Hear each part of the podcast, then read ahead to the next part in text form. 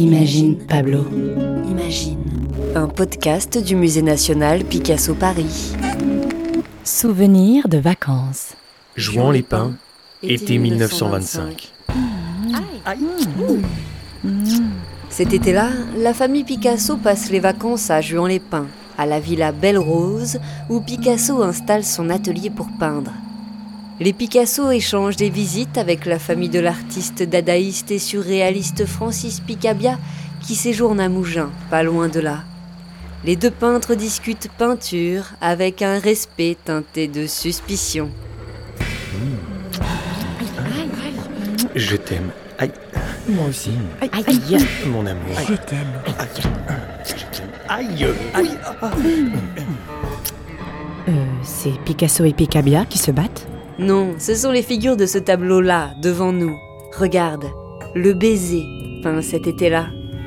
Je vois du jaune, du rose, du bleu, du vert. Dans, Dans tous les sens. Je vois des corps, des mains, des os, des orteils, une bouche. Dans, tous les sens. Ils sont reliés par une seule bouche.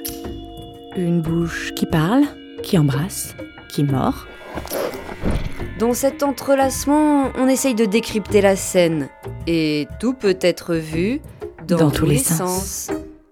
Violente tendresse ou tendre violence? L'amour ou la guerre? Alors que Picasso et son épouse Olga vivent une relation très tumultueuse, Picabia inspire le travail de Picasso cet été-là. Lui aussi avait fait une série de baisers où un couple qui s'embrasse manifeste plus d'agressivité que de tendresse.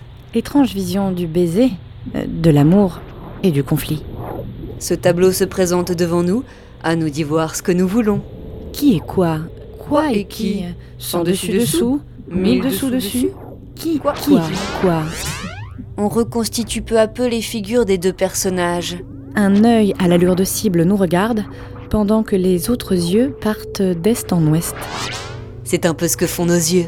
Ils voyagent dans le chaos des formes et des couleurs, découvrant à chaque fois de nouvelles choses. Un pied sur une épaule, un halo en guise de chevelure, des muscles en barbelés, un sexe féminin en allure de soleil.